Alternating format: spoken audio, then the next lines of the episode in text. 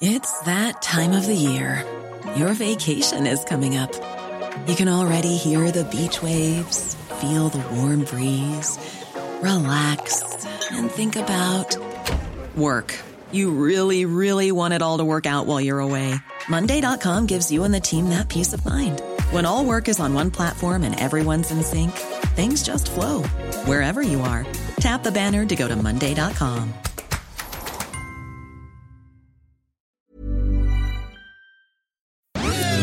Dixo presenta Factor Kaiser con Max Kaiser. Dixo is back. Una nueva manera de acercarse a la realidad y de buscar la verdad. Información trascendente. Factor de cambio. Factor Kaiser. Tema número uno. Factor Kaiser, el nuevo programa favorito de la infame mañanera. Tema número 2. Ejecución de civiles en video. Tema número 3. ¿Primero los pobres? No, primero el béisbol. Esos son los tres temas que vamos a analizar el día de hoy en el episodio número 65 de Factor Kaiser. Yo soy Max Kaiser y te agradezco que estés aquí conmigo en este programa, que sí, es el nuevo programa favorito de las mañaneras. Sí, estuvimos en la mañanera del día de hoy, en vivo, en todos los canales de gobierno del presidente. Sí, ahí estaba Factor Kaiser siendo atacado por el presidente. Ahorita vamos a analizar eso. Pero te pido que me ayudes compartiendo esto por todos lados, que todo México se entere y que todo el mundo vea el análisis que hace enojar al presidente y a la señorita de la voz angustiada.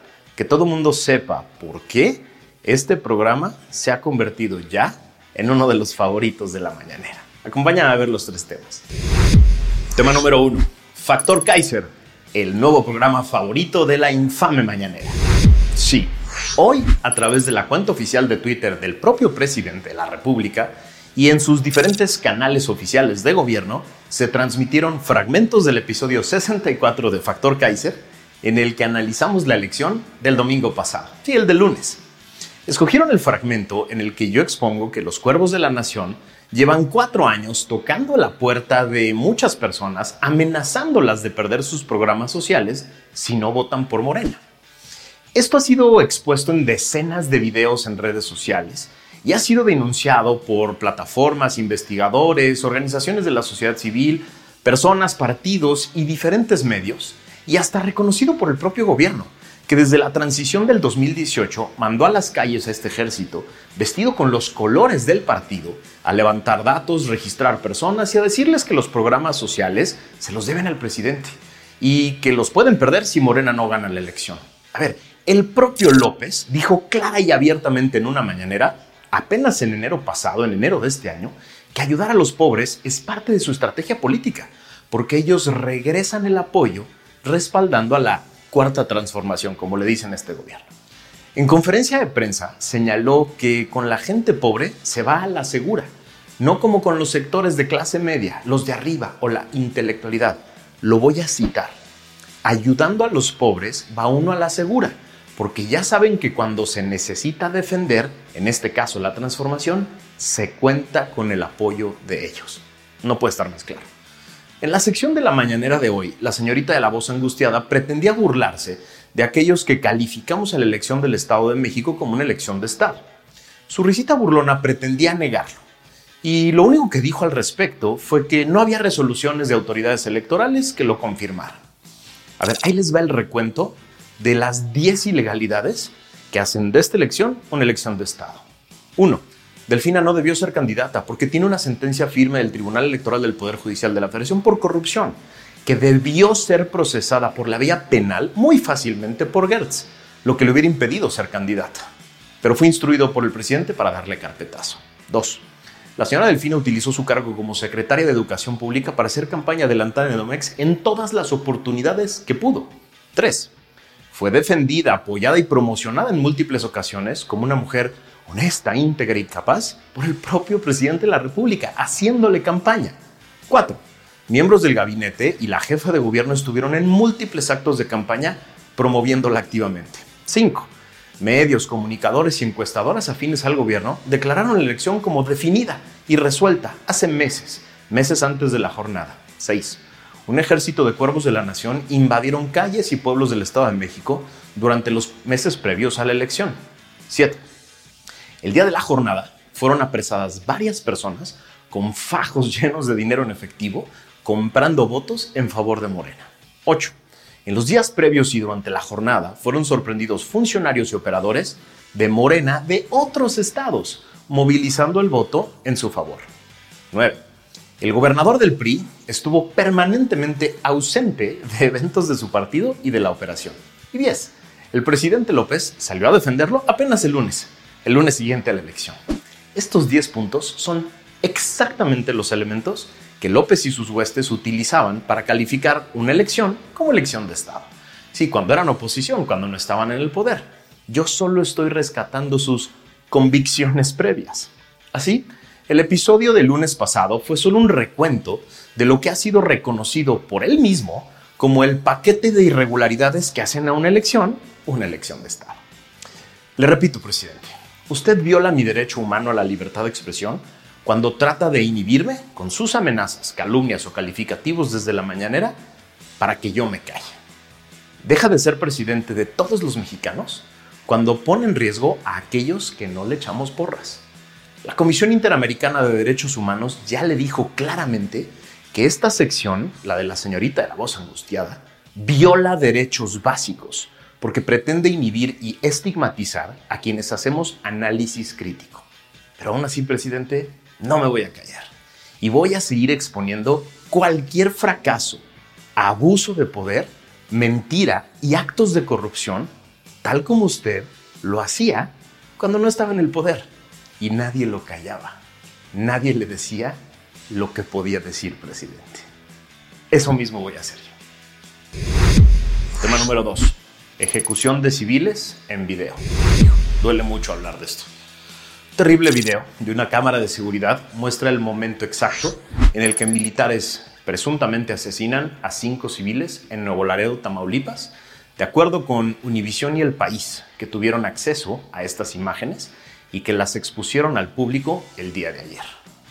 El hecho ocurrió el 18 de mayo pasado y el video muestra cuando una camioneta se impacta contra el muro de un supermercado, cuya cámara de seguridad lo capta lo capta en imágenes completas. Y después llega un vehículo militar acorazado y los soldados se acercan a la camioneta apuntando con sus armas largas.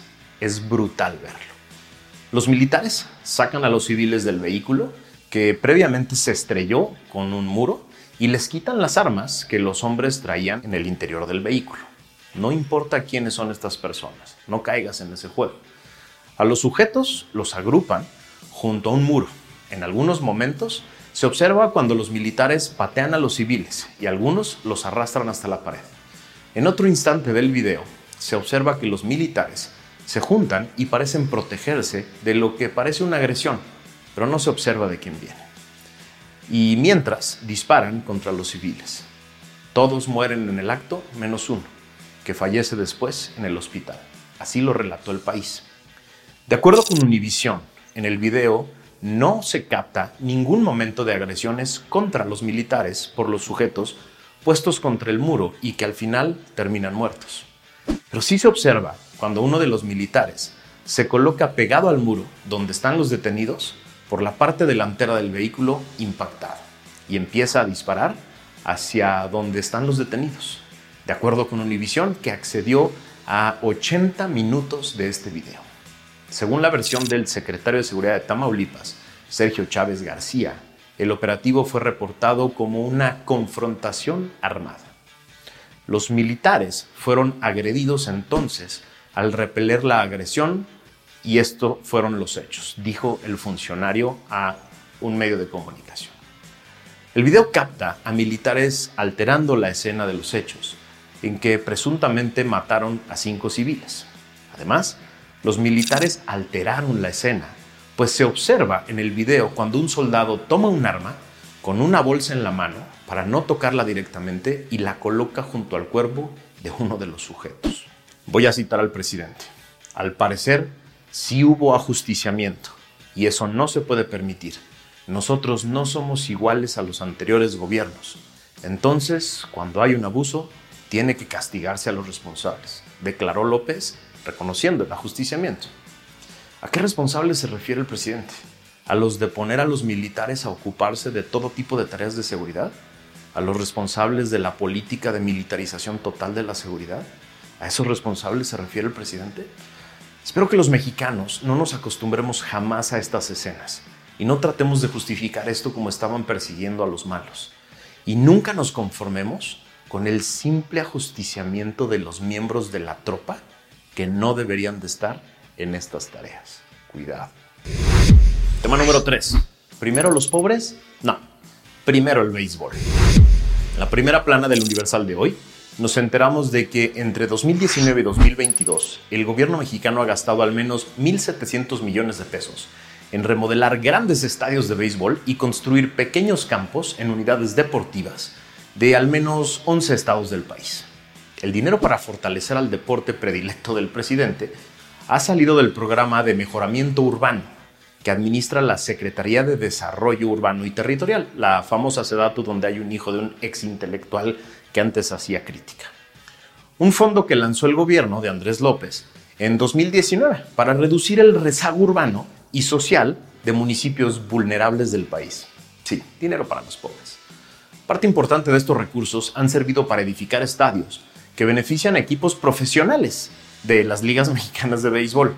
Otro tanto se ha dirigido a proyectos beisbolísticos en zonas donde hay otras necesidades claras como pavimentación, drenaje, redes de agua potable, centros de salud, escuelas, entre otros. En lugares como Chalco, Estado de México, donde el béisbol ni siquiera es popular entre los habitantes. Sí, ahí donde supuestamente no hubo una elección de Estado, ahí en el Estado de México, gastando dinero de los pobres en béisbol. Por si fuera poco, los contratos entregados a precio alzado y por tiempo determinado no se han cumplido. En 15 de 26 municipios las obras han tardado entre 5 y 21 meses en entregarse.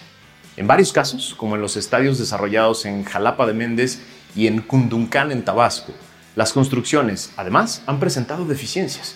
Materiales no adecuados para el clima, falta de nivelación del suelo, gradas y techos que se caen, 48% de los recursos, que equivalen a 815 millones de pesos, financiaron la remodelación de cinco estadios donde juegan equipos participantes de alguna liga relevante del país, eventos que son parte de negocios privados. Estos espacios también son utilizados para espectáculos musicales y artísticos con costo para el público. El 52% restante se usó para restaurar estadios abandonados y utilizados como sedes del Bachillerato Tecnológico de Educación y Promoción Deportiva, como el Estadio Héctor Espino de, Hermosillo, que costó 122 millones de pesos, y para desarrollar pequeños campos de béisbol en unidades deportivas. Así, cuando les quieran volver a echar el rollo sobre la austeridad y el apoyo incondicional a los pobres y a la humanidad del señor López, solo citen al señor López. Con todo respeto, te voy a macanear. Así le dijo a Mariano Rivera. Son los tres temas de hoy en el episodio de Factor Kaiser de media semana. Vaya semanita que nos espera vaya semanitas que nos esperan. Más nos vale que le empecemos a entrar de manera directa a todos los temas, porque estos temas están moldeando nuestro presente y nos están afectando directamente a ti y a mí. Como le digo al presidente, te lo digo también a ti, yo no me voy a callar. Yo voy a seguir aquí sirviendo, sirviéndote para que estés enterado de lo más importante, lo puedas entender, pero te pido que tú me ayudes, que me ayudes a compartirlo por todos lados. Necesito de tu ayuda, necesito que esto llegue a todas las regiones del país, a todos los sectores socioeconómicos, para que todo el mundo sepa qué está pasando en realidad en este país. Suscríbete aquí abajo y pídele a otros que también lo hagan.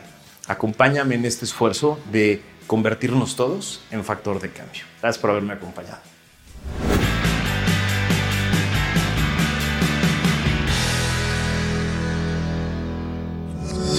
Dixo is back.